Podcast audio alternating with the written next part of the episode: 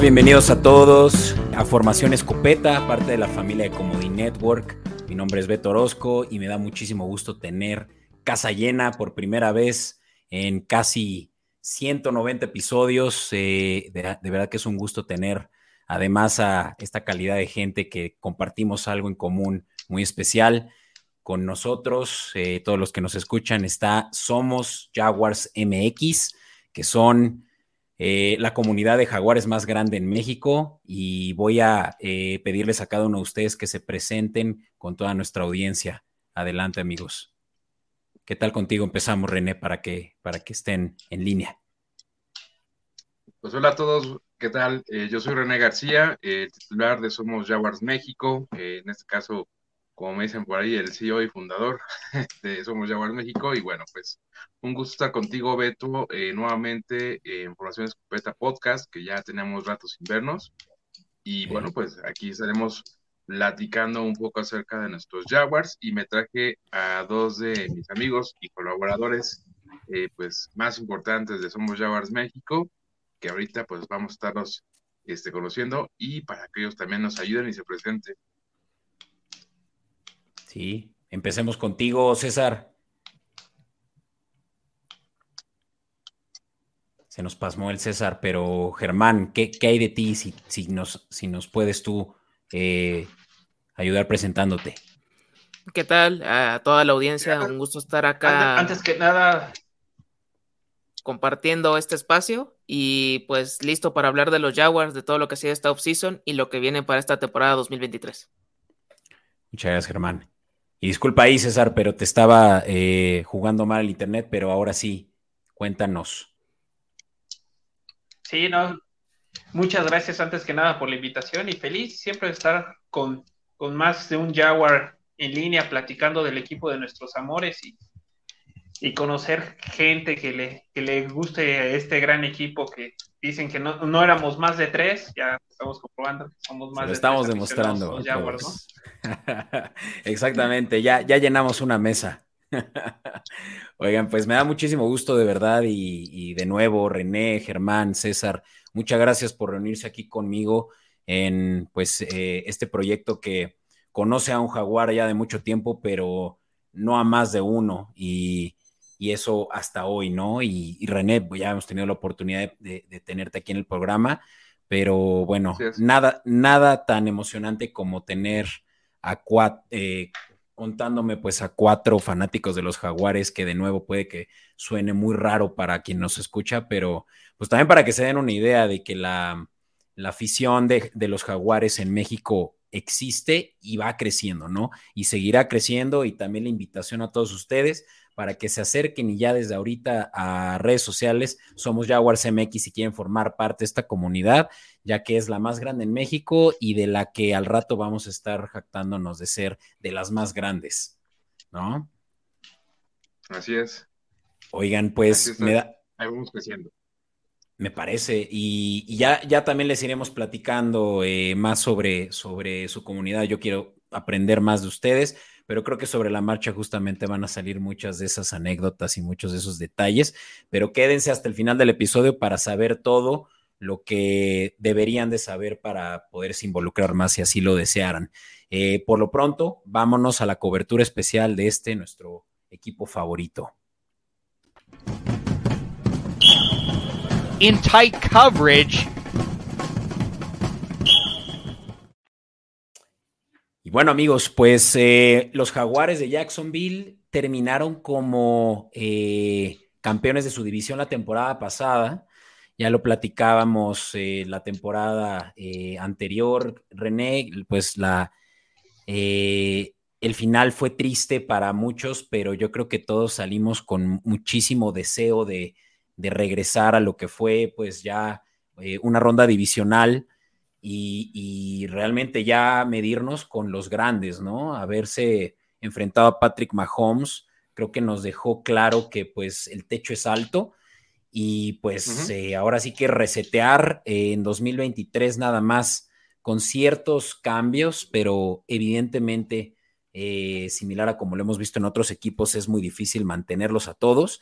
Y pues empecemos hablando de, del free agency, ¿no? Después de de la, del draft es cuando empieza ya ahora sí el equipo a, trabajar en estos, eh, en estos contratos, en manejar todo lo que, todo lo que representa, ¿no? Para el gerente general el, eh, el presupuesto del equipo y pues lo que se viene grande, que es también el contratazo de Trevor Lawrence, ¿no? Entonces, eh, pues tenemos, tenemos eh, obviamente que jugar las cartas bien y creo que empezaron haciendo movimientos difíciles de aceptar, pero importantes. Yo creo que primero que nada empezaría diciendo y a ver qué opinan ustedes, la salida de Jawan Taylor, el hombre que, detenía el punto ciego de los cazacabezas y, y, pues que ahora además se fue a nada más y nada menos que los Chiefs, ¿no?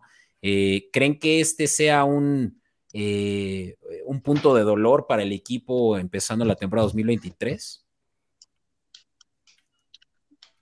Pues en el caso de la partida de Jawan Taylor, pues yo la verdad lo veo como una oportunidad grande para desarrollar un nuevo, a un nuevo, este, a un nuevo tackle. Eh, la verdad es que se antoja que haya mejor cuerpo de línea ofensiva en este año y bueno, pues tenía que irse, se estaba ahí jugando un contrato bastante jugoso con Javan Taylor si es que lo iban a renovar. Y bueno, como tú lo mencionaste, Beto, lo que viene con Trevor Lawrence creo que es lo que más importa. Creo que la partida de Javan Taylor pues podría ser una opción para que pudiéramos reiniciar ahí esa línea ofensiva, empezando por esa pues por esa posición que, que deja que deja Jawan, pero al final pues creo que es es este, importante mencionar también que estos juegos de pretemporada nos hicieron ver que también pues como que no es tan necesaria la, presencia de, de Yaguán. Eh, es cierto, ¿no? Y, tú lo decías, ¿no? O sea, la línea, la línea ofensiva no es de las mejores o eh, pues incluso de una de las, de las fortalezas del equipo, pero no la, no la siento como una eh, que tenga realmente un problema, ¿no? O sea, yo creo que es promedio dentro de lo que cabe, sobre todo considerando que sí trajimos de vuelta a Josh Wells, tackle, que pues ha sido consistente, ¿no? Durante el tiempo que ha estado ya veteranazo en la liga. Y eso sí, ¿no? Eh, Cam Robinson, que pues sabemos que va a tener unos, unos cuantos juegos eh, sin pisar la cancha a causa de una suspensión. Eh, e-, ese, ese, sí puede ser realmente el, factor que puede representar un problema para la línea, pero no sé, Germán, ¿tú, tú crees que este, y hablaremos de eso en un momento, ¿no? Pero eh, este off-season sí nos pudimos cuidar de, estas bajas, principalmente la de Jawan Taylor, tanto en el draft como en el, como en el free agency. Sí, de hecho se mantiene entre el 85 y 90% del roster. Eso es algo positivo. Es de los equipos que más mantienen a, su, a sus jugadores. Eh, aparte de eso, pues eh, está lo de eh, Dawan Smooth, que fue más que nada por una lesión. Arden Key igual, se fue al rival de división, que son los Titans. Y dos Titans que eran más bloqueadores que otra cosa pero creo que son eh, bajas, que incluso la de Marvin Jones, que se han ido ya cubriendo de, alguna forma. Eh, hay mucha profundidad en, la, en todas las posiciones, de hecho, pues lo vimos ahorita con estas eh, contrataciones en los running backs, en, la misma línea ofensiva, y creo que tienen mucho de, de dar de qué hablar para lo que viene en esta temporada 2023. Sí, ¿y qué me dices, eh, César, de ese backfield, no? Aquí en pantalla tenemos a Diernes Johnson. Puede que algunos fanáticos del fantasy lo ubiquen muy bien por esos pelos que trae aquí como este chongo. Em, pero en, Cleveland Browns era similar a como lo va a ser aquí probablemente el tercer hombre. Eh, habrá que verlo, ¿no? Porque también por ahí hay un rookie del que vamos a hablar ahorita, eh, pero creo que puede ser también un muy buen eh, complemento al, pues, eh, al primer hombre que tenemos, ¿no? Sí, sobre todo que eh, Etienne viene de una lesión, si no la resintió mucho la, temporada pasada, la lesión fue importante hace dos temporadas, entonces yo creo que por ahí están previniendo que si alguno de los running backs llega a tener alguna lesión importante, pues tener cubierta esa posición, ¿no? Eh, siento que ya empiezan a hacer un libro de jugadas más eh, con la con jugadas en tierras más establecidas, por eso quieren eh, tener un soporte si alguien se quiere llegar a lesionar y, ¿por qué no?, en algunas trayectorias de, en donde formes a los corredores en trayectorias de pase, poder utilizar este tipo de armas, ¿no? ¿no? ¿no? lo veo mal, pero yo siento que los importantes va a ser Etienne y, el tanque. Sí. sí, no hay duda. Y pues claro, o sea, se, eh, se, trajeron a los más importantes de vuelta. Creo que era evidente que iban a usar la etiqueta franquicia en Evan Ingram. No sé por qué se lo guardaron tanto. Eh, me parece que, era un tema más como de, de asegurar a los demás y, eventualmente ofrecerles, si no ya el contrato, que es lo que hubiera querido Evan Ingram. Pero creo que bien, bien por Valky, ¿no? Para fin de cuentas hacerse de yo creo que lo que hubiera sido la peor baja, ¿no? Evan Engram, que es bueno tanto para bloquear como para recibir pases y, pues eh, sabemos, ¿no? Que ha demostrado ser top 10 como mínimo eh, tight end en la posición, eh, o bueno, comparado con el resto de sus pares, ¿no? De otros equipos. y eso que ahora pues se viene yo creo que una de las mejores, y aquí en pantalla no lo vemos, ¿no? Pero tenemos a una de las principales armas, si no es que la número uno, eh, entrar al equipo eh, bajo también una adquisición de los Falcons, el mismísimo Calvin Ridley, quien ha hecho muchísimo ruido en el off-season, el Agent Zero, como lo llaman por ahí. Em, ¿qué, ¿Qué opinan de esta que va a ser la mejor adición seguramente de este off-season para los Jaguares? y ahora sí que el arma favorita de Trevor Lawrence. Yo creo que va a ser alguien que, va a destacar, no sé si desde la semana 1, pero se va a ir eh, adaptando a partir de la 4 o 5, porque si es una mejora, es un upgrade a comparación de Christian Kirk o el mismo Say Jones. Eh, de hecho, cuando estuvo en los Falcons, siempre fue de los receptores top eh, peleando ahí con, los mejores. Le pasó esta situación de, del, retiro y después las apuestas, pero creo que tiene todo para volver a ser el, este jugador que ya, ya prometió 1400 yardas, ¿no? Y ojalá que sean muchos más y los touchdowns pues ya irán llegando poco a poco, pero eh, todas las armas que tiene Trevor Lawrence, no, no nos podemos quejar. hay algo muy, muy sólido en, en este apartado. Y, no, olvidemos, ¿no? Que Ridley tuvo 1374, lo tengo aquí, en 2022 yardas por pase en Atlanta, con eh, Julio Jones eh, en, el mismo eh, cuerpo de, receptores. O sea, eso, eso dice, dice mucho de cuál es el potencial de este que apenas va a tener su quinto año en la liga a razón de justamente esto que, mencionas, Germán. Creo que es por lo que lo agarramos en un descuentazo, ¿no? Eh, que, se haya perdido un año claramente a los Falcons no les pareció y, pues yo creo que lo tomaron demasiado personal porque dejaron ir probablemente al mejor receptor que hubieran podido tener esta temporada también ellos, ¿no? Entonces, vaya que, que sí se espera mucho de él. Yo creo que el over-under debe de estar un poquito abajo de esas 1400, que sería su personal best pero mil, más de mil yardas creo que todos estamos de acuerdo que sí lo van a poder lograr. Así que es un, es un buen pick de fantasy. No sé si alguno de ustedes ya lo consiguió en algún fantasy o lo tiene como una prioridad para su fantasy. No, desafortunadamente no. Va a ser una, una buena prioridad. Va a ser una buena prioridad, solo para que lo sepan, Calvin Ridley se está yendo en un fantasy de 10, 12 personas en el tercer eh, round, lo cual es muy alto. O sea, lo estás pudiendo tal vez tener que comparar con una Mari Cooper, quien también es una opción muy sólida. Eh, primer receptor también, un cuerpo de receptores muy, eh, muy amplio en los, en los Browns y también con un coreback que también tiene su mérito de Sean Watson. Por ahí también lo he visto irse cerca de Tony Pollard, ¿no? Cualquiera diría, ¿cómo? O sea, Tony Pollard, el que va a tener probablemente 200 toches esta temporada, sí. O sea, Calvin Ridley se espera mucho de él y sobre todo porque jugaban el slot en Falcons y, no dudaría que lo vuelvan a usar para esa, ese pase corto, eh, primer read y que mm, Trevor Lawrence, eh, sabemos que, pues con Christian Kirk hizo muy, buen, eh, muy buena mancuerna la temporada pasada. Él mismo creo que también estuvo por superar las mil yardas, y no es que sí la superó. Entonces, creo que es prácticamente un hecho que va a tener eh, una de las mejores temporadas de los receptores recientes de los Jaguares, ¿no? Sí, completamente de acuerdo. sí, se ve muy prometedor.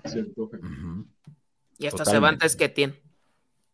Ah, mira, eh, exacto. Es que también eso ya te dice mucho, ¿no? Etienne es un top 10 para algunos, un top 12 para tal vez ya la mayoría, o Etienne como corredor y sobre todo en ligas PPR, pues es también de los fuertes.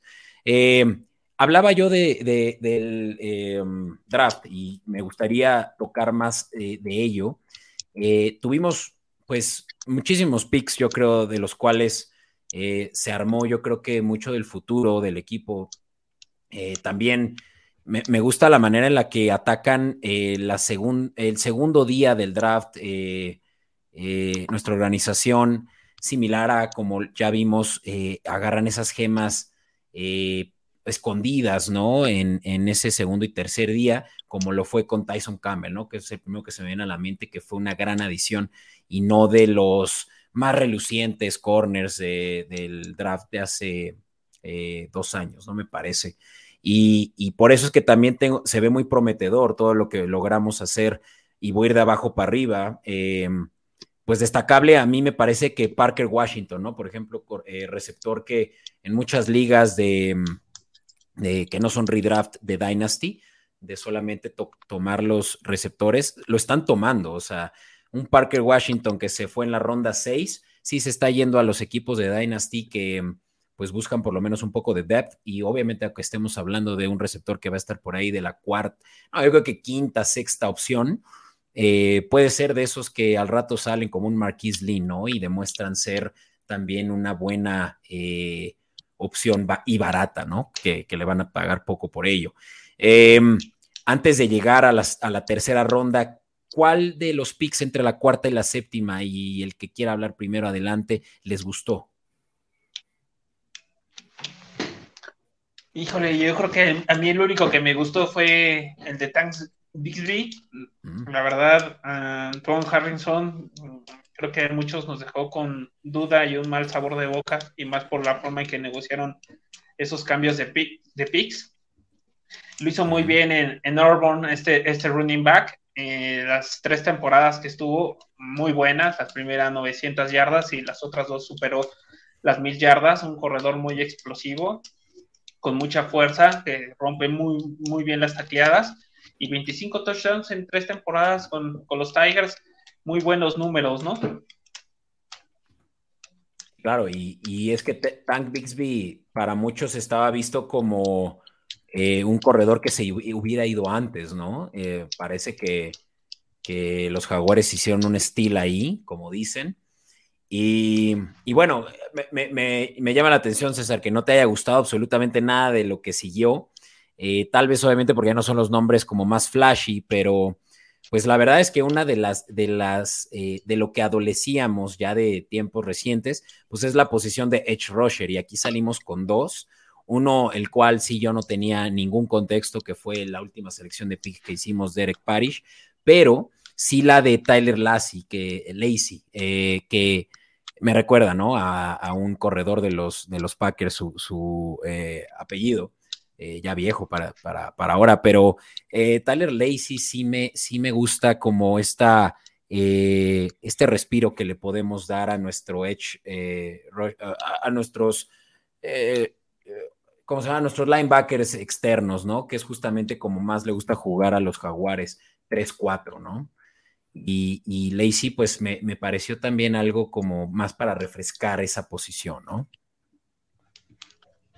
Que hay, sí, o sea, vemos ahí a un, vemos ahí que hay jugadores, o sea, que llegan al, equipo, digo, como Antonio Johnson, que también se antoja para que pueda ser eh, pues un jugador que pueda dar también mucha, este, pues mucho de cara, porque se, se, veía que también, y se decía ahí en el mismo draft que, que había sido un, un steal también por, por el tema de sus condiciones atléticas.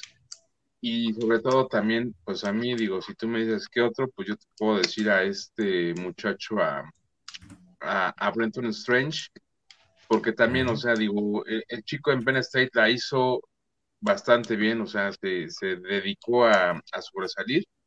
Es un tight end que, pues, a la, a la postre le va a dar la oportunidad a Doug Peterson de desarrollarlo, porque a Doug Peterson le encanta desarrollar tight ends, y si no, pues ahí está la prueba en su, en su hijo, mm. que está también jugando en, en Jaguars, precisamente. Beca Entonces, doble becado. Creo que también es así. Sí, claro, o sea, es doble becado. Entonces, pues la verdad es que sí vamos a tener ahí la oportunidad de ver qué tanto pueden desarrollarlos. Hoy me gustaría ver a, a Brenton Strange este año con una, una que otra oportunidad que le pudieran dar en el caso de que llegue a ser el roster final. O bien si lo van a tener en el depth, pues que lo tengan ahí en la espera de desarrollarle las, las habilidades y que el año que viene este, pues pueda ser ahí comparsa con, con este, con Ingram, digo, si es que Ingram requiere o le gusta quedarse otro año, pues ya lo veremos, ¿no? Sí, sí, sí y, y, Strange justamente, ¿no? Eh, yo creo que va a ser, eh, pues la, la, este Tyrant que olvido su nombre, pero eh, complicado el apellido completo, ¿no? Empezaba con no, pero era como eh, un apellido como hawaiano que se nos fue, yo creo que va a ser el, el, el suplente de Strange, ¿no? Strange va a ser este, este suplente, ¿no? Para, pues, justamente hacer, ser el sexto hombre en la línea y defender la corrida. Eh, entiendo que Strange justamente es su, su, fuerte, pero claro que también va a ser la opción eh, en, en, un run pass option, en donde él se pueda, pues, abrir, ¿no? Y, y hacer elegible también una buena opción para, para Trevor Lawrence, siempre y cuando pues eh, las coberturas no lo permitan. Y hablando de, cover, de, de, la, de, la, protección, ¿no? Decíamos al principio del episodio, Anton Harrison fue la primera selección, por ahí decían que, que tal vez no, es, no fue la mejor opción. Eh, claro que a mí me hubiera gustado más un Broderick Jones, lo digo muy sinceramente, eh, pero creo que jugaron bien a reforzar las trincheras, ¿no? Y hacerse de, de jugadores de, de, de, ya la, la, segunda, la tercera ronda de, de, un roster, o sea, de un cuerpo de, posiciones. Y aún así anticipando que habían muy buenos linieros disponibles, que creo que siempre fue su prioridad, ya eh, al final del draft, del primer día del draft, ¿no? Y Anton Harrison, dentro de todo, pues sí fue un, un liniero que pues no permitió, si no me equivoco, eh, sacks en su último año. Y, y, vale la pena verificarlo, pero si, lo, si, lo, si algo sí destaca de Anton Harrison es que es muy veloz, ¿no? Para lo que pesa, corrió menos sí. que, justo lo mencioné, Tyler Lacey, que, que el, los 40, eh, ¿cómo se llama? Las 40 yardas a toda velocidad se echó menos de cinco segundos, lo cual es poco para un liniero de, de, su, de, su, peso, ¿no? Entonces, creo que va a ser versátil y lo van a utilizar muy bien, si no me equivoco, y corríjanme por favor aquí, amigos, del lado derecho, ¿no? Eh, sí. Sí. De, de, de, hecho, eso fue lo que llamó la atención, su versatilidad. Este es un jugador muy rápido. Eh, lo, lo, vi en varias transiciones, en algunos, en algunos bloqueos de trampa. Lo, muy rápido y yo creo que su principal fortaleza es que cubre muy bien la zona exterior. Muy raro le, le ganan por fuera, ya eh, la NFL les ha dado mucho que los jugadores atacan muy, muy rápido por la, por la zona exterior, ya no es tanto la fortaleza, sino la explosividad y la rapidez, y es un, un jugador que cubre muy bien esa, esa zona del campo, ¿no? Y por ahí le estaban echando ojo los jefes, ¿no? Sonaba que los jefes le estaban echando el ojito para sí. ser un, un, un, posible jugador que, que, se lo querían llevar.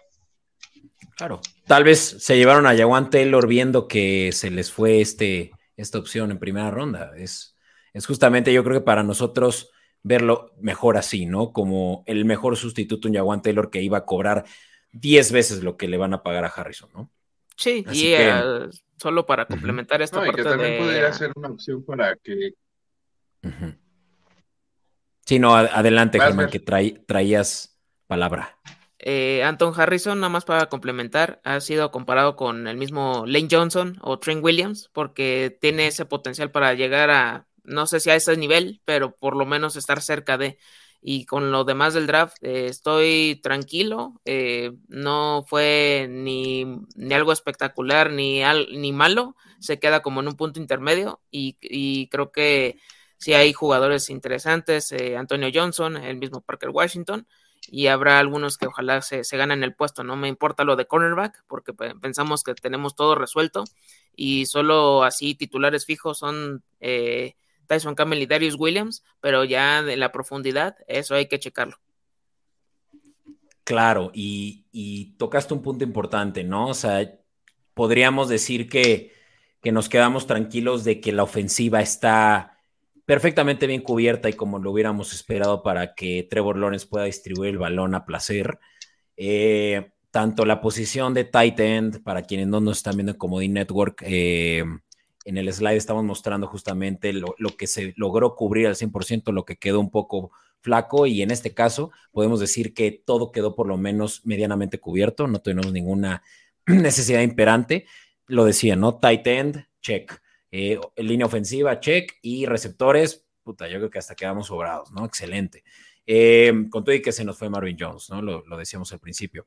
Lo que sí queda un poquito flaco, y justamente lo mencionabas, Germán, eh, la secundaria, ¿no? O sea, creo que es, común, ¿no? Que, que, entremos a la temporada creyendo que nuestra secundaria es promedio o menor al promedio, y nos sacan sorpresas. La verdad, justamente Tyson Campbell fue la sorpresa y, grata sorpresa ver que tenemos a nuestro lockdown corner, pero aún así, en, este, en estos tiempos en los que ya son tres de los mejores receptores de la liga en un mismo equipo, lo cual me parece absurdo, eh, y sucede, eh, pues necesitas tener igual, ¿no? Tres lockdown corners, safeties que ya también la juegan más al nickel, y de eso podemos todavía no jactarnos, ¿no? No sentirnos tan eh, satisfechos y es una de las áreas de oportunidad, diría yo, ¿no? Se dejaron ir buenos safeties en el draft, algo pasó con los equipos porque llegó un momento que estaban calificados para irse en rondas altas y se estaban quedando los safeties. Yo pensé que estaban jugando a agarrar un, un, safety en, tercera, cuarta, quinta ronda, no lo tomaron por ahí se la, se la están jugando. E, esa yo considero que es un área preocupante, especialmente en los pases cruzados detrás de la zona de los linebackers, que fue el pan de la defensiva. Y por ahí yo creo que el único que se puso las pilas, que, que la verdad también siento que fue una revelación en la, de la defensiva de la temporada pasada, fue este Andrés Cisco. Mm. Claro, 100%. Y es que, insisto, nombres, nombres no muy relevantes, no muy flashes, no es el Jalen Ramsey eh, y lo que quieras, pero claro, Cisco también es un, un gran eh, eh, defensive back, ¿no? Y, por eso creo que, que, están subestimando, ¿no? a, la secundaria de los Jaguares. Y pues, pues, ya veremos, ¿no? Claro que nos enfrentamos contra equipos de los cuales deberíamos estar preocupados, como lo, y ahorita creo que justamente puede servir eso bien de transición, hablar del calendario, ¿no? Pero para quienes no ven como Network ya lo ven, y anticipamos que la semana 13 se viene un juego difícil contra los Bengals. Eh, no descartaría que los eh, Ravens también tengan un ataque profundo muy fuerte y ni se diga de los Browns, ¿no? Ya lo decíamos, que Watson va a regresar ahora sí ya al 100 y por decir unos cuantos, ¿no? Ya ahorita justamente mencionaremos el resto, pero jugamos contra los mejores corebacks de la liga esta temporada y vamos a necesitar toda la ayuda que se necesite, eh, pues, en nuestra, en nuestra secundaria, ¿no? Así es. Y, no, y sobre todo que iniciamos fuerte, ¿no? Contra Kansas, que es un partido en casa y que va a ser un parteaguas para verificar si se aprendieron pues bien de esos errores que tuvimos en, Kansas, precisamente tanto en el juego de temporada regular como en el juego de, de, divisional, este, que vaya, fue ahí un tema, pues digamos que un poquito difícil de, pasar, porque se pierden por, jugadas este, clave. Entonces, creo que ahí es donde vamos a tener que estar esperando cómo lo, va, cómo lo van a asimilar ahora en casa el, partido, que para mí creo que es el más importante de inicio.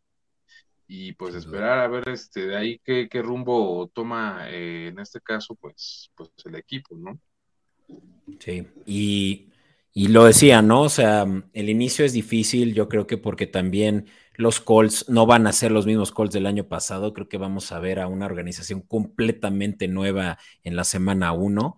Eh, Anthony Richardson, yo sí le tengo mucho respeto, eh, pues porque no, no sabemos qué esperar, ¿no? Sabimos muy poco de él en el colegial y con Steichen, que ya vimos los productazos que ha sacado con Herbert y con Hertz, pues que vamos a tener que medirlo como lo que ha sido siempre los Colts, como un rival potente, ¿no? Entonces, una vez más, Colts semana uno, es común que los jaguares empiecen bien y que luego las cosas cambien de rumbo, eh, pero lo que casi estamos muy acostumbrados es que el primer juego es casi, casi ya eh, un hecho eh, que es una victoria, ¿no? Este es de visita. Cabe recalcar que, que, no fue así el año pasado y pues habrá que, pues que, que, llegar preparados, ¿no? Y no confiarnos, ¿no? Porque pues claro que Trevor Lawrence es un excelente líder y lo demostró, dado que la última vez que tocaron el campo, pues saludó bien, despidió a todos sus eh, compañeros en el, en el túnel y pues la, la moral va a venir alta, pero muy fácilmente uno puede caer en la soberbia si son los jaguares los mejores de la división y tenemos al coreback del futuro. Entonces, a mí me gusta mucho pensar que la gente nos está eh, cuestionando, que creen que Trevor Lawrence no es ni siquiera un top 10.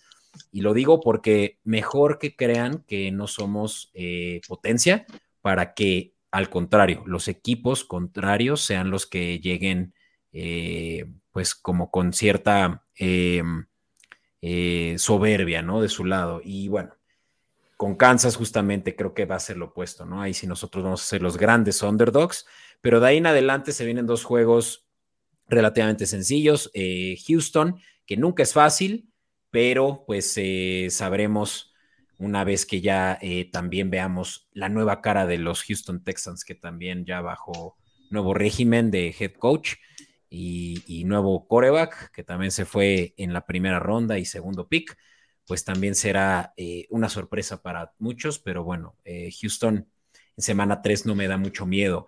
Y de ahí Atlanta, ¿no? Que también es un equipo que muchos podrían subestimar. Yo también lo tengo como un dark horse, eh, así como lo decía de los Colts.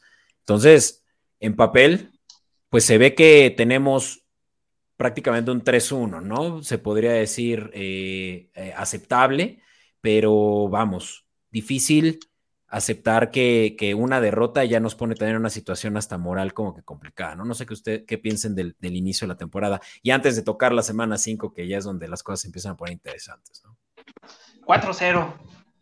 4-0, eso, eso es. sí, yo, yo, yo veo que sí se le puede ganar a Kansas, más que nada porque el equipo ya no es el mismo desde el año pasado, ya está mejor estructurado tanto el libro de jugadas y se cubrieron posiciones puntuales que no tenía el equipo.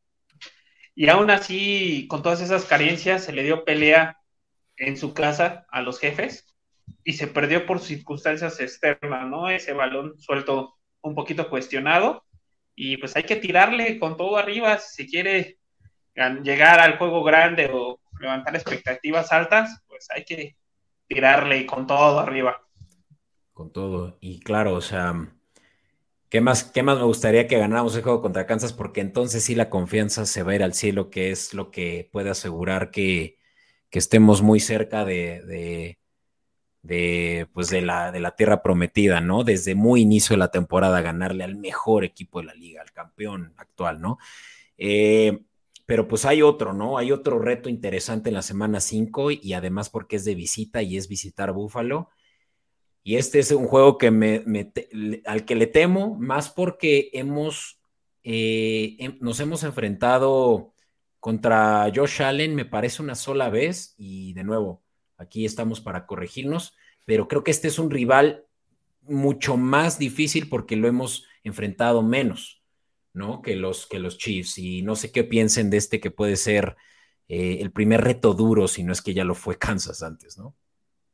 De Buffalo, creo que la cuestión es que ya se ha dominado en los duelos previos que se han tenido, eh, muy cerrados, poco puntaje de defensivas, fue el crossover de Josh Allen, eh, de Zach Fumble y, eh, y, balón recuperado, todo esto. Y creo que va a ser más interesante porque eh, es en, Londres, es en Inglaterra. Entonces, eso creo que nos juega a, favor y mm, creo que de aquí hasta el bye week teniendo récord positivo, creo que las esperanzas se, mantienen y yo lo he dicho y no me voy a cansar de decirlo. Somos capaces de ganarle a los Chiefs y a los Bengals y perder con los Falcons y los Steelers. Así, así es, eh, así son los Jaguars. Pues sí, sí, sí, sí. Las cosas como son y, gracias por corregirme, es un muy buen punto. Este se juega de visita, pero no. o sea, ahí sí que tenemos la ventaja de que nuestro dueño, Sean Khan, ya, ya hizo sus negocios mucho tiempo atrás en Londres y los jaguares son de Londres y a mí que me digan lo contrario, ¿no? Y también hay que considerar que el equipo, eh, bueno, si tú lo ves desde ahorita, eh, creo yo que es el equipo que puede ser, que pueda tomar el escalón de, de los Bills en este año por, por todos los temas internos que traen, que traen en Búfalo en cuanto a los jugadores. Dix está muy sentido, este, ya se quiere salir, no la lleva con Josh Allen, Josh Allen pues le entra lo que frío en, juegos bastante, pues digamos, lo importantes y aparte de todo, pues ves a un equipo que, que si no lo puedes recuperar después de la salida de Dayball, va a ser difícil poderlo recomponer porque el equipo tiene todavía algunos, este, algunos resquicios ahí por, por llenar pero sí se ve difícil que lo pueda hacer como o como se veía este, hace un par de años tan tan fuerte y que ahora pues sí creo que se ha mermado un poquito en esa parte Búfalo. Ojalá sea la, la opción y que como dice Germán como dice Betty como dice César nos sirva esa localía disfrazada de visita no 100% y Créanme, ¿eh? yo soy de los equipos que, yo soy de las personas que menos cree que, Bills es de los equipos fuertes este año y, es una popular opinion, como dicen, eh, porque ya son dos años seguidos de que Josh Allen tiene que hacer maniobras, ¿no? Y, tú mismo lo dijiste, Dable ya no está en el edificio y se sintió el año pasado. Y, por más de que tiene una muy buena defensiva, eh, pues el año pasado vimos cómo también de una a otra lesión tuvieron ya unas fisuras importantes. Entonces, Búfalo, le temo nada más porque también es a principios de la temporada, que es justo cuando van a venir muy motivados y todo, como que ellos se desinflan en la segunda mitad de la temporada, pero mira, yo no me acordaba, qué bueno que es en Londres y esto me tranquiliza mucho saberlo ahora. De ahí regresamos y no descansamos. Eh, ya que ya para los jaguares este ya es como un vuelo nacional. Y Indianápolis, ¿no? Es el, juego de vuelta en la semana 6, aunque este sí como local.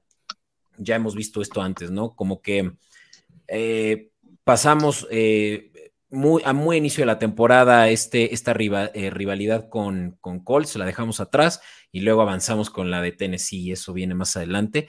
Pero pues esta, esta segunda parte, la revancha de uno u otro, pues es lo que yo creo que ya va a definir, pues yo creo que el, único e inminente peligro que hay en la división, ¿no? O sea, de nuevo, no hay que vestirnos de, de todos y, y, creer que los jaguares la tienen ganada desde el principio. Hay que tener cuidado y si hay que tener cuidado con uno de nuestros rivales divisionales es Colts. Entonces, muy importante desde aquí empezar a decir, yo de aquí soy. Em, algo que también quería mencionar, y no sé si, si por ahí también lo tienen presente, pero los Jaguares son el único equipo en la división, creo que desde los noventas, o sea, desde inicios de la franquicia, que, que, ganaron en una sola ocasión y después se dieron el campeonato. Lo que estoy diciendo es que por lo menos, y así ha sido como les dije, desde inicios de los noventas. Eh, dos años seguidos la ha tenido el campeonato el mismo equipo. Así fue con los Texas antes de, los Jaguares en 2021 y 2022, no es cierto, 2020 y 2021. Antes de eso fueron los Titans eh, y así sucesivamente. No, no es cierto, los Titans fueron eh, antes, ¿no? Y, después los Texans, solo los Jaguares en 2017 y se dieron pronto. Pero lo que quiero decir aquí es que la historia ha demostrado que por lo menos dos años seguidos el equipo del sur de la AFC eh, gana dos veces, ¿no? Entonces creo que creo que va a ser el caso viendo, viendo también cómo están nuestros rivales y pues que Indianapolis, pues su over-under es de 6.5, a diferencia del de Jaguares que es 10.5, ¿no? Entonces, cuatro victorias de diferencia ya te dice realmente dónde, dónde está eh, el dinero en Vegas, como, ¿no? Y, y ustedes, ¿qué, qué, piensan de esta rivalidad? Yo siento que no debe de perder eh, partidos contra Indianapolis, los Jaguares, no debe perder ninguno de los dos juegos.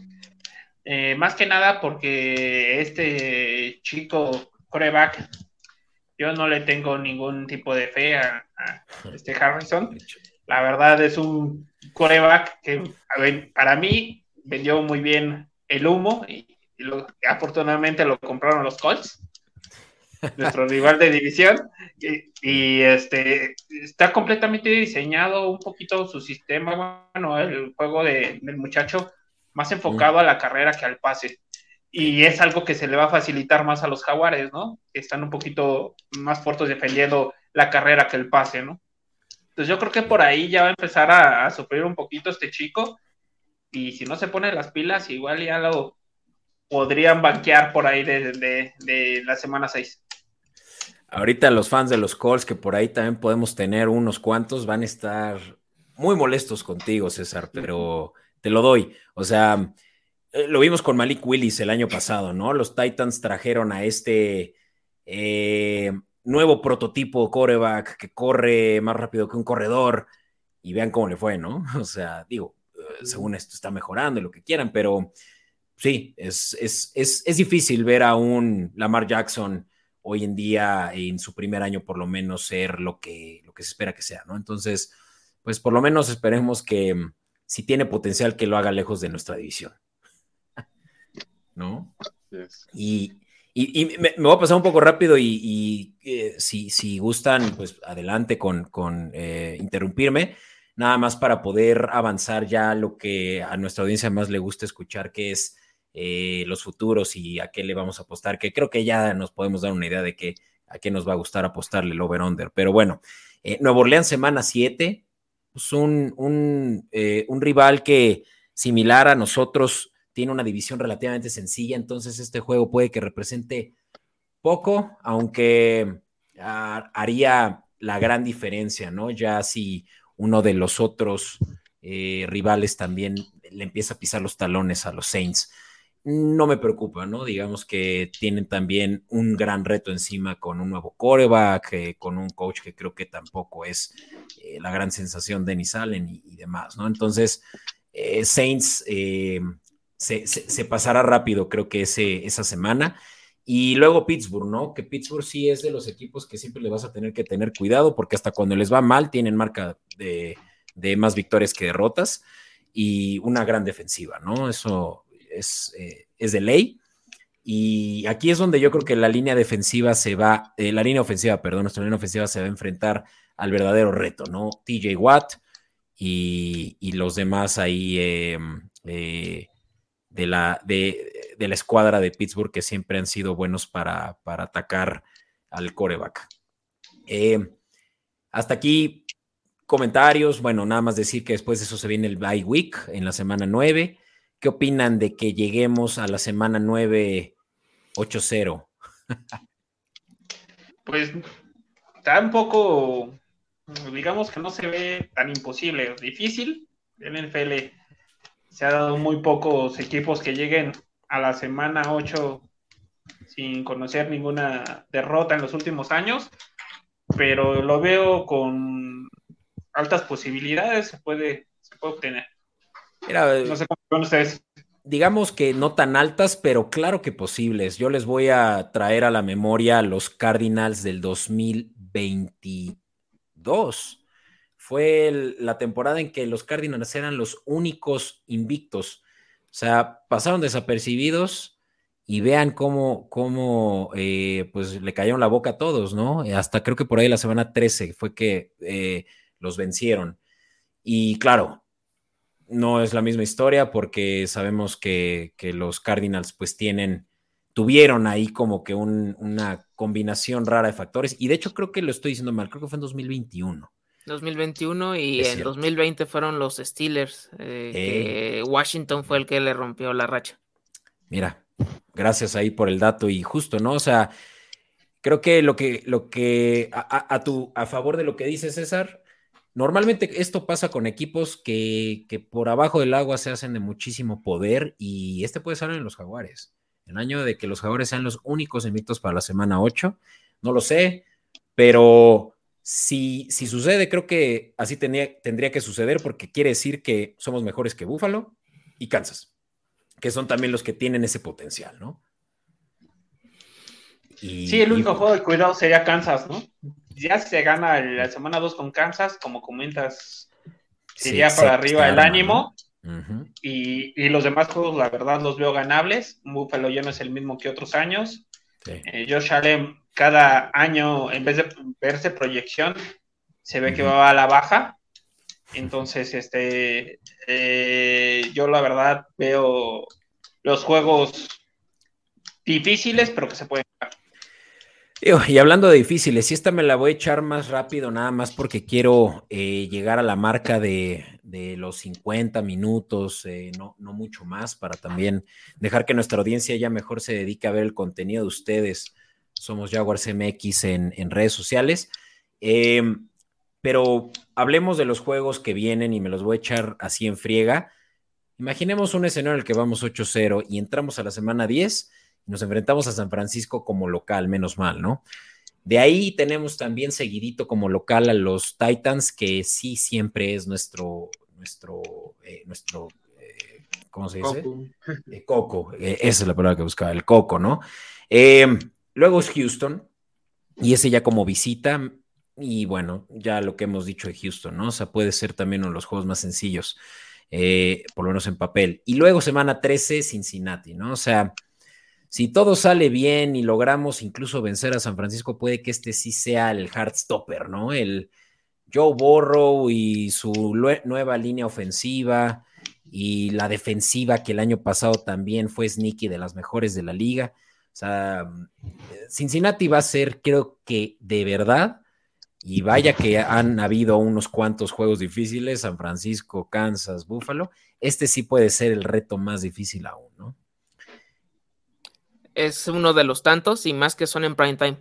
Eh, tenemos más, es, más reflectores ahora, eso eh, me, agrada. Y creo que hasta esta instancia, eh, no sé, yo creo que hasta viendo así los rivales y todo, creo que sí podremos tener así ya haciendo más o menos, yo creo que unas cuatro o cinco derrotas máximo todavía. O sea, y todavía podemos tener este el destino en nuestras manos en la, con la división ahí con Titans, Colts y, Texans. Precisamente, ¿no? Porque incluso habiendo tenido ya, digamos que algo más realista, ¿no? Unas tres ya derrotas eh, por ahí, cuatro incluso. Menos mal, digo, todavía se vienen dos difíciles, porque es que la, eh, la, la división Moretón, ¿no? O sea, esa que, que es siempre dura y es que después de los Bengals se vienen los Browns, que también, como ya lo he mencionado varias veces en este episodio, se les va a tener que tener respeto o también va a ser un juego rompequinielas, porque seguramente, eh, ah, bueno, no, porque es de visita, no, no quiero decir seguramente, pero la línea va a estar pues eh, tanteando, ¿no? Entre que si Jaguar es favorito o Cleveland favorito, solo por eso la localía de Browns, pero difícil, ¿no? Hablar de los Browns en casa. Y luego Baltimore, que menos mal es en Duval County, pero pues también, ¿no? O sea, Baltimore y ya bajo el nuevo régimen em, ofensivo, eh, Todd Monken, sí, ¿no? Me parece, sí. Eh, yo, yo, creo que se van, a, se van a enfrentar contra, una vez más, uno de los mejores corebacks de la AFC y, pues eh, de nuevo, ¿no? A sacar la casta una vez más antes de ya poder por lo menos decir que estamos dentro, ¿no? Porque ya después, semana 16, 17 y 18, en ese orden es Tampa, Carolina, que ya, para eso ya vamos a poder decir, ya, ya, vamos, un respiro, oye. Y terminamos con Al menos proclamarnos campeones. Al menos, ¿no? Sí, al menos ya en la semana 16 ya, Como campeones de división, ¿no? Yo creo. Sí. 100%. Ese, juego, 100%. ese juego contra Cincinnati va a ser clave. Sí. Eh, más que nada para Trevor, porque creo que ahí trae un, un duelo mental con Burrow desde el colegial, sí, que no se ha claro. podido sacar la espinita, ¿no? Entonces yo creo que si llega a ganar ese juego, ahí va a ganar en confianza y a la inversa, si lo llega a perder, se puede venir un poquito para abajo. 100%. Y, y justo, ¿no? O sea, le ganas, o sea, creo que la, la, el remedio para, para que Jaguares sea la siembra uno, yo diría, es le ganas a Kansas, ganas esa confianza que te va a durar hasta llegar contra Bengals, le ganas a Bengals y eres el mero mero, ¿no? O sea, tú tienes Sí. esos dos y te puedes dar el lujo de perder contra San Francisco, incluso contra Buffalo, pero ya estás, ya estás más que dentro si te pones eso en la cabeza, ¿no? De que tienes que, que utilizar esos juegos como motivadores eh, eh, y, para subirte la confianza, ¿no? Y como dije, ¿no? Cerrar contra Tennessee, que para ese entonces ya se habrá cocido el arroz, para mi gusto. Y, pues ya, o sea, eh, con eso podemos estar ya asumiendo, ¿no? Que mm, nuestro escenario es muy fanático, desde nuestro punto de vista de fanático, ¿no? Pero creo que ya vimos que, que el techo es alto y que Vegas, en este caso las casas de apuestas, pongan a los jaguares con nueve eh, victorias, eh, el over-under 9.5. Sinceramente es que a mí me parece una buena oportunidad para apostarle, ¿no? O sea, claramente también lo dice el momio. Eh, ah, no, no es cierto. Incluso el momio. Ah, no, no sí, claro, paga, paga mal para, para el over, quiere decir que tiende a 10.5, ¿no? Y, Todo, todo y, y, y a- y de aquí, pues, si- sin apostar con el corazón, ¿ustedes qué me dicen? Over. Over. Over. ¿Y tú qué dices, René? Igual, pues. Pues es igual, que, over. Con una o dos victorias más que la 10.5. temporada pasada.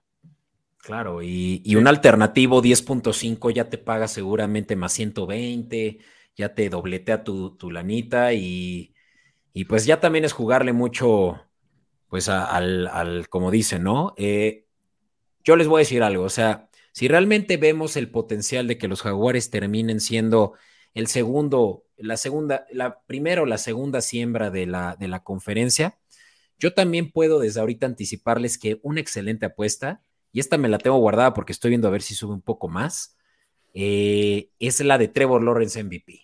Y creo que con eso podemos Sí. cerrar este, este episodio que es, ¿qué les parecería ganarse un 14 a 1 si le apostaran ahorita a Trevor Lawrence MVP? O sea, con eso pagamos ley del Super Bowl. Sí, ¿no? Con eso me, me- ya de menos. cuando tengan el, el- el nuevo Yo estadio listo, para- me echo una clavada a la alberca. la- ya si no es este el boleto al Super Bowl, pues ya al menos es la fiesta del Super Bowl, ya. La, la, este, la peda después del Super Bowl, no hay bronca. No, no, no, Tal cual. claro. O sea, cada quien, cada quien tendrá su unidad con la cual apuesta, pero creo que un 14 a 1, o sea, no te lo, no te lo vende ni Obama.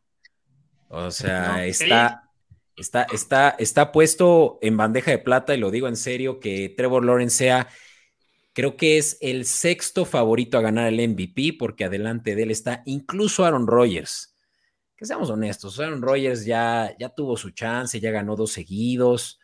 Eh, sí creo que, que, Joe Burrow, quien paga 6 a 1, eh, tiene también un caso, definitivamente. Eh, no se diga también de, Patrick Mahomes, el, actual MVP, ya vimos que se ha logrado, lo dije hace un momento, Aaron Rodgers lo hizo, dos años seguidos, pero no, no creo que Herbert haga un caso como lo hace Lawrence y con todo y que es favorito eh, por encima de Lawrence. Y, y, pues no lo sé. O sea, si, si uno de nosotros cree que hay ese potencial, para quienes nos escuchan, creo que no deberían de perder su tiempo en ver los futuros de Jaguares y mejor pensar en el potencial de que Trevor Lawrence sea el que se lleva el MVP, pues porque va de la mano, básicamente, ¿no? Pues así, así, así está, así está para, para todos los que nos escucharon hasta este punto. Yo creo que la recomendación de oro, ¿no? El que se pueden llevar el, mejor posible premio si tienen tanto como nosotros, pues ese, e, esa expectativa tan alta de nuestros jaguares. Eh, amigos, y por ahí René tuvo una falla técnica, pero seguro regresa en breve. Germán, César, ¿dónde los podemos encontrar una vez más a todos los que nos escucharon? A mí me pueden encontrar en eh, la cuenta personal, ahí en GKB90, en Twitter o X, que ya, ya, ya es el nombre actual, eh, pues para hablar acerca del equipo y de, otros deportes más. Obviamente en Somos Jaguars México, colaborando aquí con, con René y, con César. Y pues ahí cada vez que, haya así algún eh, live pues, de post partido de ahorita de los de pretemporada y demás, pues ahí, estamos al pendiente. Y un proyecto personal que es este Min Machine Podcast, que ahí trato de subir lo más relevante en noticias de, de NFL. Ahí para que lo sigan en Facebook, Twitter, Instagram y también en YouTube. Excelente. Min Machine, me gusta. Y César, ¿qué, hay de ti? ¿Dónde te encuentra la banda? Pues normalmente estamos dando lata en Somos Jaguar México, ahí apoyando al equipo, igual en las transmisiones eh, previas o a los encuentros y también tengo una página en Facebook o voy que maneja todo lo, la memorabilia del, del, fútbol americano, datos históricos y eh, colegial de nuestro país y el college. Eso es. Gracias. Y pues eh, René, como ya lo decíamos hace un momento, es el CEO de Somos Jaguars México, que en redes sociales lo encuentran como Somos Jaguars MX, así mismo como lo escucharon y como lo ven en eh, quienes nos ven en YouTube en Comodín Network. Eh, créanme que es una comunidad que sigue creciendo, así que se pueden ustedes considerar de los primeros en, escucharlo de, nosotros, eh, pues ahora sí que acérquense a ellos, quienes les van a poder decir dónde nos podemos encontrar para ver los juegos, que como dije al principio del episodio, esa es una de las incógnitas que todavía tenemos y yo ya estoy en primera fila para que en el momento adecuado, allá a través de redes sociales, somos Jaguars MX, ustedes nos digan dónde se junta la banda.